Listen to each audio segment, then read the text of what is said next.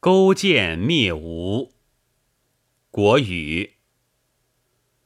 越王勾践栖于会稽之上，乃号令于三军曰：“凡我父兄昆弟及国子姓，有能助寡人谋而退吴者，吾与之共之越国之政。”大夫种进对曰：“臣闻之，古人夏则资皮。”冬则资吃，旱则资舟，水则资车，以待伐也。夫虽无四方之忧，然谋臣与爪牙之事，不可不养而择也。譬如蓑笠，时与既至，必求之。今君王既栖于会稽之上，然后乃求谋臣。吾乃后乎？勾践曰：“苟得闻子大夫之言，何后之有？执其手而与之谋。”遂使之行成于吴，曰：“寡君勾践伐吴所使，使其下臣种不敢彻声闻于天王。”思于下执事曰：“寡君之师徒不足以辱君矣，愿以金玉子女戮君之辱。请勾践女虐于王，大夫女虐于大夫，侍女虐于侍。越国之宝器必从。寡君率越国之众。”以从君之师徒，为君左右之。若以越国之罪为不可赦也，将焚宗庙，系妻奴，陈金玉于江，有代甲五千人，将以致死，乃必有偶。是以代甲万人弑君也。吾乃即伤君王之所爱乎？与其杀世人也，宁其得此国也，其孰利乎？夫差将欲听，与之成。子虚谏曰：“不可。夫吾之与越也，仇仇敌战之国也。三将还之。”民无所疑，有无则无越，有越则无无，将不可改于是矣。云闻之，陆人居陆，水人居水。夫上党之国，我攻而胜之，吾不能居其地，不能乘其车。夫越国，无功而胜之。无能居其地，无能成其州，此其利也，不可失也已。君必灭之。失此利也，虽毁之，必无及矣。越人是美女八人，纳之太宰匹曰：“子苟赦越国之罪。”又有美于此者，将尽之。太宰匹谏曰：“匹闻古之伐国者，服之而已。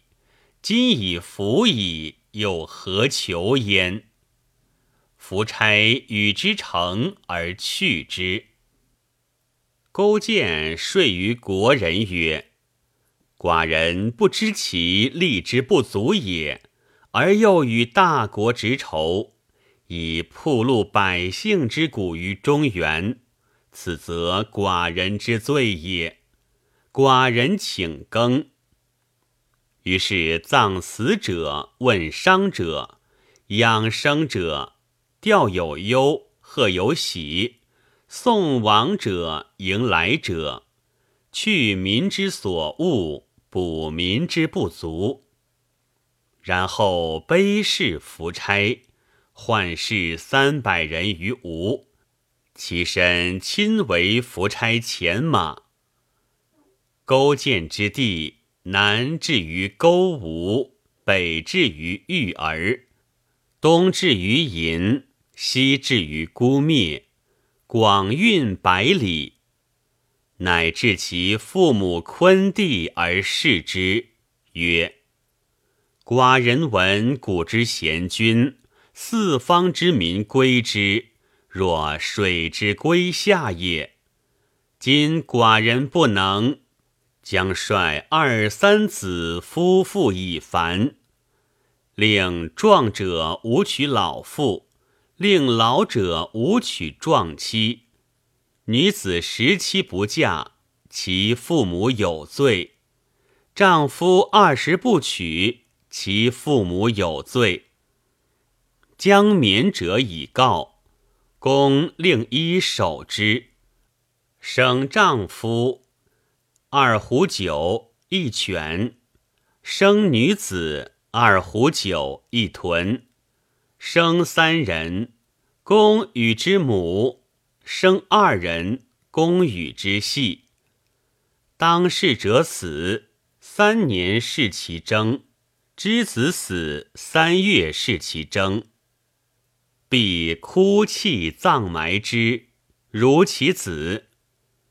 令孤子寡妇及趁贫病者纳患其子，其达士结其居，美其服。保其实而磨砺之于义，四方之士来者，必妙礼之。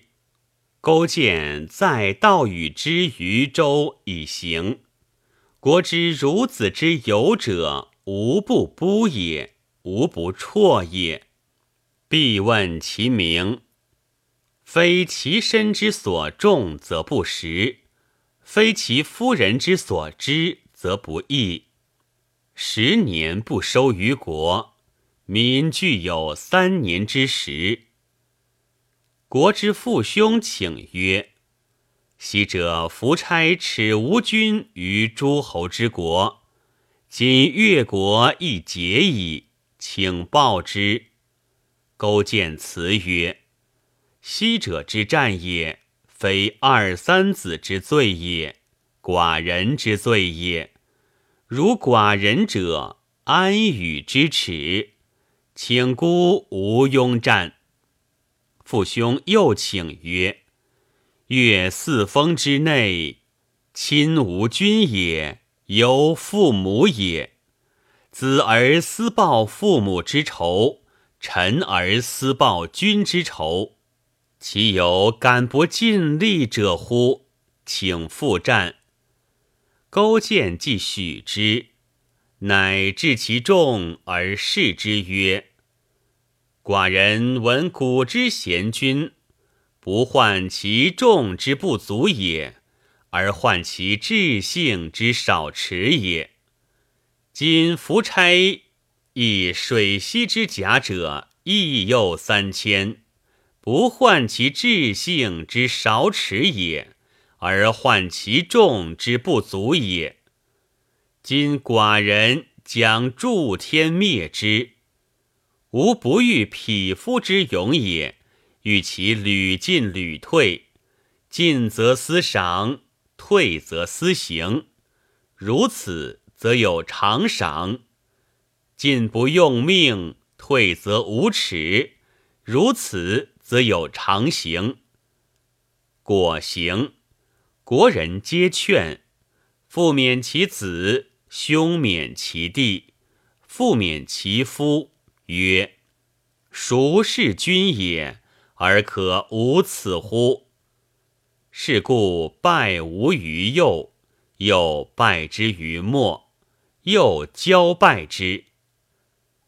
夫差行成曰：“寡人之师徒，不足以辱君矣。”请以金玉子女陆君之辱。勾践对曰：“昔天以月与吾，而吾不受命；今天以吾与月，月可以无听天之命而听君之令乎？吾请达王勇、勾东，吾与君为二君乎？夫差对曰：“寡人礼先一犯矣。君若不忘周氏，而为必义臣语，亦寡人之愿也。君若曰：‘吾将残辱社稷，灭汝宗庙，寡人请死。’于何面目以示于天下乎？越君其次也。”遂灭吴。本文是国语的粤语上，题目为后人所加，一作勾践其会稽。如题目所示，文章写勾践灭吴，但重点不是写吴越之间的战争，而是写越王勾践在失败以后发愤图强。终于转败为胜的过程。文章单刀直入，一落笔便只写勾践。勾践在与吴王夫差的战斗中失败，正率领五千残兵退保于会稽山上。这时的勾践是一位失败了的君王，但也是一位痛定思痛、希望再造越国的英雄。全文三部分，无不紧紧围绕勾践嗜血国耻这一主要的思想性格特征展开描写。第一部分写勾践向吴国求和，突出了他痛下决心，希望东山再起的一面。勾践在退守会稽之前，刚愎自用，不听范蠡的劝告。贸然出兵攻打吴国，终于招致失败。而在败退以后，洗心革面，判若两人。一则主动号召三军将士出谋划策；再则，当大臣文种批评他不能及早听取臣下意见时，他并不生气，反而亲切地执起手而与之谋。三则还进而派文种作为和谈代表与吴国谈判，并甘愿接受丧权辱国的各种条件。和谈虽经曲折，但终于获得成功，这就为日后报仇雪耻保存了实力，并留下了一块基地，也赢得了备战复国的时间。第二部分写勾践为打败吴国所进行的多方面的准备。对外，他屈节示敌，亲自充当夫差的马前卒，派出三百士人去当吴国的臣仆，以行动表示甘心臣服，使对方改变看法，放松警惕。对内，他引咎自责。坦率向老百姓承认，由于不自量力与吴国交战而给他们带来的痛苦，并采取埋葬死者、慰问伤者等一系列抚慰的措施。他还以古代贤君为表率，将人民作为立国和富国的根本，鼓励繁殖人口，礼贤下士，扶危济困。亲自参加劳动，十年不向人民征收赋税，使全国上下人心齐一，国力强盛。晚唐诗人韩沃有两句诗说：“猛虎十年摇尾立，苍鹰一旦醒心飞。”经过默默的积极的备战，勾践已如猛虎苍鹰。准备下了强找例会，只待时机到来时的一搏了。第三部分写勾践出征与灭吴，虽然是从写百姓请战开始，但重点依然落到勾践雪耻复仇这一点上。他动员百姓，着眼于除非不战，战则务求必胜，因而强调听从统一指挥，主张赏罚严明。对于夫差的求和，他拒不接受，而以一举灭吴，消除后患。从本文及粤语下中，我们知道，勾践在反攻复国过程中卓越的谋略与成功的行动，与大臣范蠡、文种的辅佐是分不开的。但归根结底，还在于勾践主观上所具有的若干良好的思想素质。作为一个历史人物。勾践的一生并不都值得肯定，范蠡就看出，勾践可以同忧患而难以共安乐，取胜以后难免要鸟尽弓藏，兔死狗烹，因而，在灭亡吴国以后，在回师途中便不愿再回越国，乘轻舟浮于五湖，急于归隐去了。文种因不听范蠡的劝告，落了个刺剑自尽的下场。但从转败为胜、终于灭吴这一过程来看，勾践思想性格中富于光彩的一面是值得充分肯定，并给予高度评价的。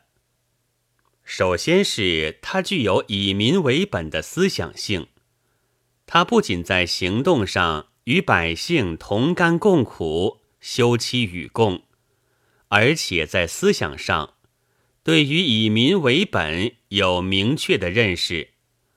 他两次提到古之贤君如何如何，言下之意，他认为只有民心所向，才能无敌于天下。作为君主，能够如此看重百姓。应该说是极为难能可贵的。其次，最重要的还在于他有着自强不息的奋斗精神。他面对的敌人十分强大。夫差在打败越国以后的十几年中，国力正处于鼎盛时期，先后出兵攻打陈、楚、卢等国。两次执牛耳与诸侯国会盟，勾践却毫不畏惧，执着于反攻复国的目标，甘愿忍辱负重，不屈不挠的前进。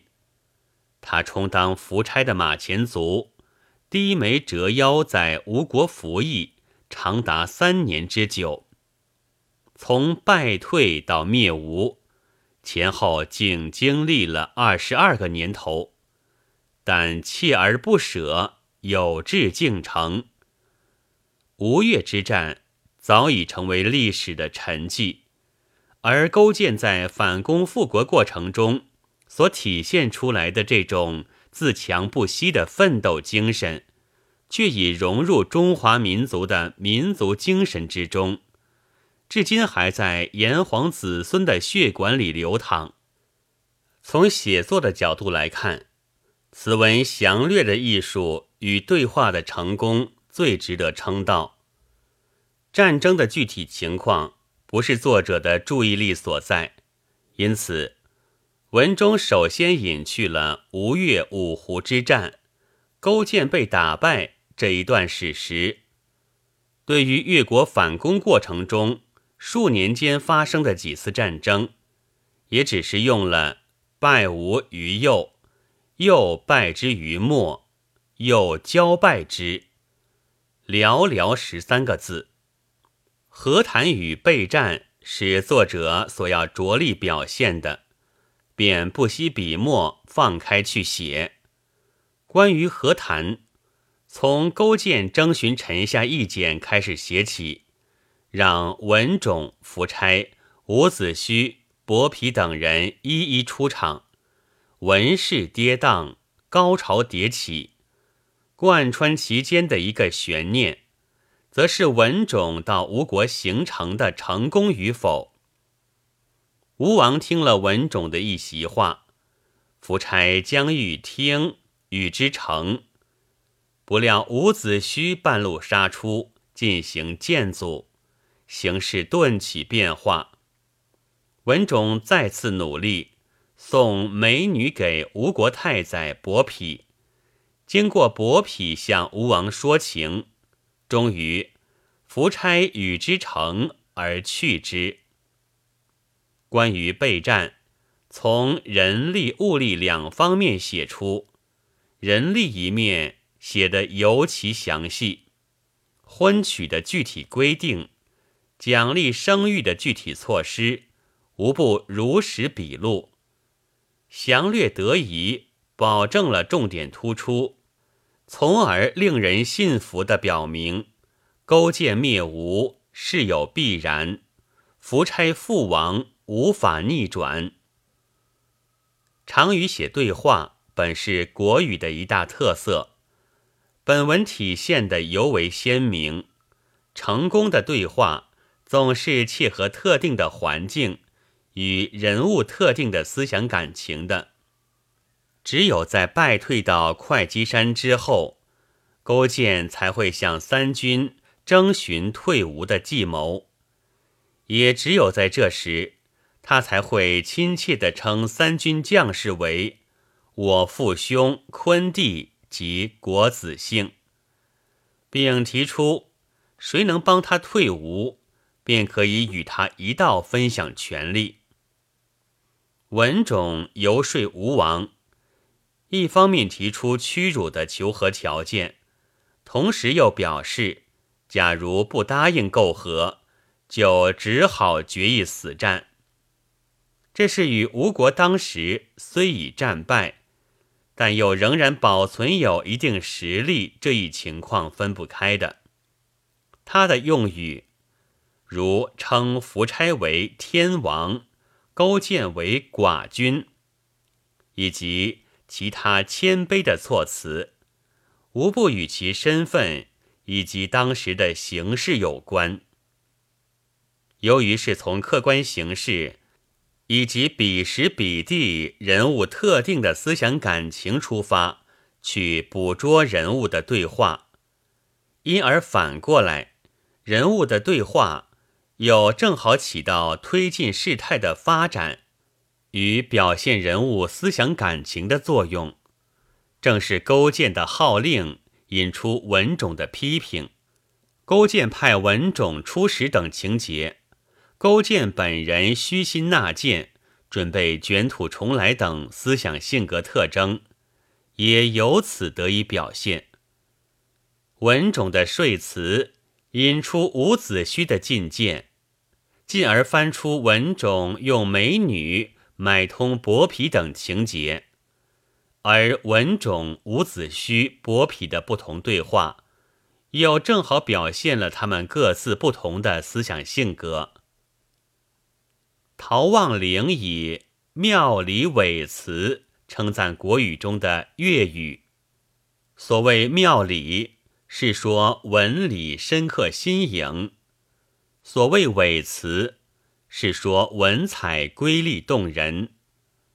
上文论道的勾践身上所体现出来的民本思想与奋斗精神，以及鉴于全篇的详略艺术与成功的对话，当即属于妙理伟辞之列。本文作者陈志明，朗读：白云出岫。